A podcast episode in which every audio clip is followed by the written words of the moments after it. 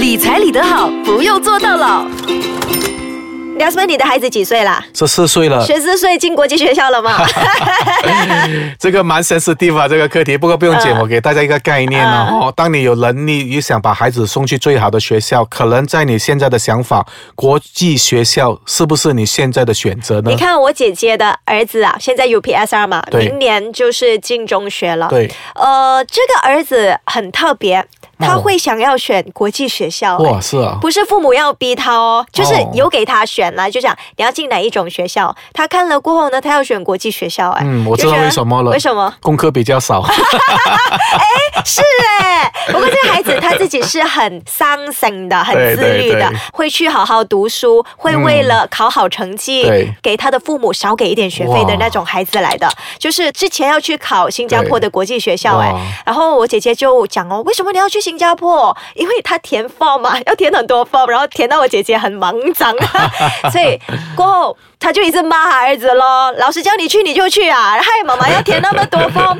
And then 他的儿子讲一句，不过我去这边我可以拿奖学金哎，哇、哇然后就讲这样你就不用给这样多钱呢。然后我姐姐整个心伤心啊。对对对，软掉了。哦不过还好，后来他没有去到这个新加坡的国际学校，哦他就去了啊、呃马来西亚的一间国际学校。哦不过啊、呃这间国际学校一年二十多钱哦，机甲啦一下，还是进了。不过现在国际学校呢不容易考哦，他要看你的 standard，、对啊。他考进去了。所以你这个说法呢，其实是半途由国中或者是读中或者华小，嗯，转去国际学校，这样就是说你读了六年的基本的华小或者国中，然后转去哎国小。或者华小了啊。嗯，对，所以你就进去国际学校，只需要另外读可能五年左右。嗯。OK，这样费用上便宜一半哦。嗯。OK，如果你是一开始你的孩子小学就国际学校，对呀、嗯。有些是 nursery，有些是 preschool 哦，已经是国际学校了哦。像啊、你问我呢，我是说啊、唯一要考量的条件就是你的钱包嗯，对够厚对对。没有？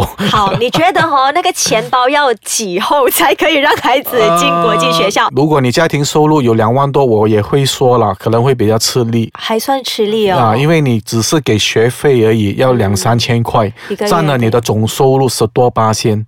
OK，不要忘记哦，那个是学费而已哦，他还有什么课外班啊、买书。啊什么之类的。所以如果你问我大概要多少钱，如果是由小学开始就读了哦，读到中学，哦啊，现在比较 common 的就是 IGCSE 了啊，国际的考试，这样大概就要花你应该有三四十万左右了。现在的孩子读了一个大学，我的年代。要告诉你哦，这三四十万呢是一个孩子哦，如果你有四个啊，恭喜你了。其实以前呢，我们的时代念读中都已经算吃力了，现在还流行起国际学校，你看，所以哎也不容易啊，养一个孩子。其实国际学校，你觉得是唯一的选择吗？我其实不是这样觉得啦，不过要看你父母自己的想法是什么了。不过我要提醒你一句了，如果你是读国际学校，由小学开始就读起了，当你要你的孩子的意愿呢，或者他志向是做医生或者律师的话，可能就有些挑战了。啊，因为政府在马来西在马亚的来西话就很国难语，对，哦一定要有国语啊。不但是要及格哦，要优等哦。OK，所以对于国际学校，他们的媒介语应该一部分、大部分呢，哈，或者全部都是用英语了。OK，所以你的国语或者华语只是第二语言。OK，对你来说呢是一些挑战，小孩来说，所以要看你咯，你孩子的他的志向是在哪里？这样是不是说我孩子是不能做医生？不是。OK，意思说你要读医生的话，可能要去国外啊、那我提醒你咯，国外读一个医生要百多万哦。百多万一间啊 bungalow 这样多。如果要让孩子进国际学校，刚才 Desmond 有提到，一定千万要记得的是，如果你的孩子是要。当医生或者是律师的话，千万就要好好考虑了。对啊对好，要怎么样解决？等一下回来继续聊。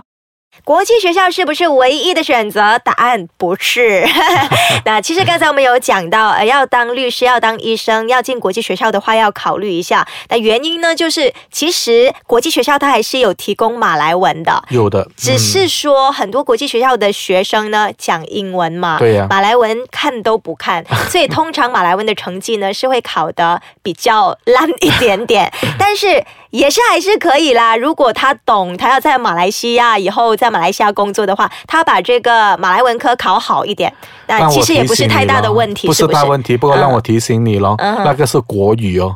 国语 如果像我们马来文吗 对，如果像我们要在政府机构，你要真的是呃任职的话，你的国语一定要行了哦。对对对，啊，所以这个是考量之一。不过你问我是最大的考量吗？也不是了哦。嗯嗯，最主要还是回归到原点呢、为什么你要去读国际学校那为什么嘞？？OK，我要问很多父母，为什么啊？他们非要把孩子送进国际学校可能对现在的呃，我不懂应不应该这样说，可能对现在的教育制度、o k 很多父母已经不赞成用这样的教育制度了。啊那我也式的赞成对对对填鸭式的教育制度，呃，不是呃现在现在的父母所要追求的，我也赞成。嗯对啊、所以在一个课题上，如果你读国际学校，它最大的分别，我可以看得到的就是你培养这个小孩独立的思考能力，嗯，而且他不会是 yes man 来的。对对对 OK 哎，你这样子讲呢，就让我想起了，其实哦，我现在想起国际学校的好处了，因为呢，其实我有一个国际学校的小孩儿啊，啊不是我的小孩啦，哈，朋友的小孩儿，哇，这个孩子好厉害哦，读国际学校哦，他会约他的补习老师啊。一起做一些化学的试验小学而已耶，他自己去看 YouTube，自己去看那种呃 scientist 怎么样配，那些已经是专业的 scientist 哦，然后他约他老师，老师我们来做这个，所以我看到这个国际学校的成果啦，嗯的确那些孩子的独立思考，他很会呃很积极，很嗯。innovative 啊，我们说啊就去做一些东西，所以这种质量的孩子是我们现在这个时代和未来的时代很需要的。对呀、嗯，最主要是你的课本哦，它不是一个答案而已。对，它有无限的答案，对。如果你超出了答案所提供给你的，嗯，OK，你这样可以得到很高分是，OK。不过啊、呃有好处一定是有坏处的，嗯，那坏处是，不 过你刚才讲的那个呢，其实马来西亚的教育制度现在在修改改进中嘛他们有往这个方向去了。对对所以之前不是说六年级的这个考题 UPSR 很难吗？不管什么部长都讲他不会做的，那就是为什么？因为教育制度在改进中，他要孩子有多面的思考，所以很难了。那些呃问题呢，就好像我们大学的时候回答的问题，啊，对对对不是 A B C 你不会。从你的句子里面或者从那个文章里面你找到答案，对对，已经不会是你要自己这样了思考出来。啊，对。嗯，所以马来西亚的教育制度有在改进中啦，这是我要讲的。不过还需要时间做得更好啦。肯定肯定，对对对。不过你要刚才我提回那个那个重点哦，嗯如果孩子去国际学校的话，一定会有一些，我不是讲负面，有好有不好。嗯 OK，你如果你认为对的东西，你告诉他你要这样做，你可能得到的答案，告诉我为什么要这样做。嗯 OK，他会 challenge 你。对，他会问你我觉得很好 OK，啊。对啊，但是如果母亲每一次叫他做家务，他每一次 challenge 你，啊，做家务另当别论啊，宝宝。这个我叫你做，你就最好做。啊，这样不公平啊！家务不是一人一半吗？对对对哦，叫叫爸爸一起做。我觉得很有趣。我觉得孩子这样子你会很难搞他，不过呢，对他是好的。因为他有这样的呃能力，嗯他也有这样的思考。他要懂为什么他懂为什么 然后他自己有独立思考，嗯啊，所以要培养的孩子是不是从这一方面培养呢？嗯啊，这样就要看见仁见智了。要这样子培养，要培养这样子的孩子呢，其实也要看钱。刚才呢，你就讲到了月入两万以上啊。才好把孩子送进国际学校，那你生活会好过一点啦，哈，对不对？就家庭收入两万的话，呃，都会比较紧，因为国际学校的开销很大，一年的学费两万多，还有书啊、生活费等等的，还蛮吃力的。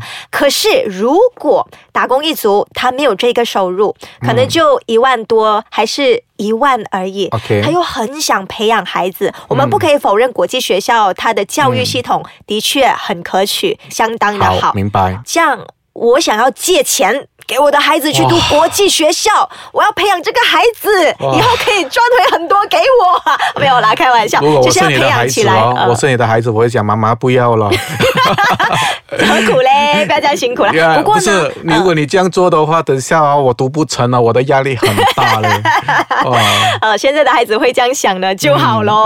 嗯不过我相信父母望子成龙的这个心态呢，从以前到现在都有的。嗯，所以有些父母就很注重教育，又看到国际学校那么好，所以他真的可以举债来给孩子去读。但你认同吗？啊，父母举债让孩子去读国际学校，我永远都是那句话了，如果是为了另外一个债务啊，因为很多跟我说，呃，儿女就是债，嗯。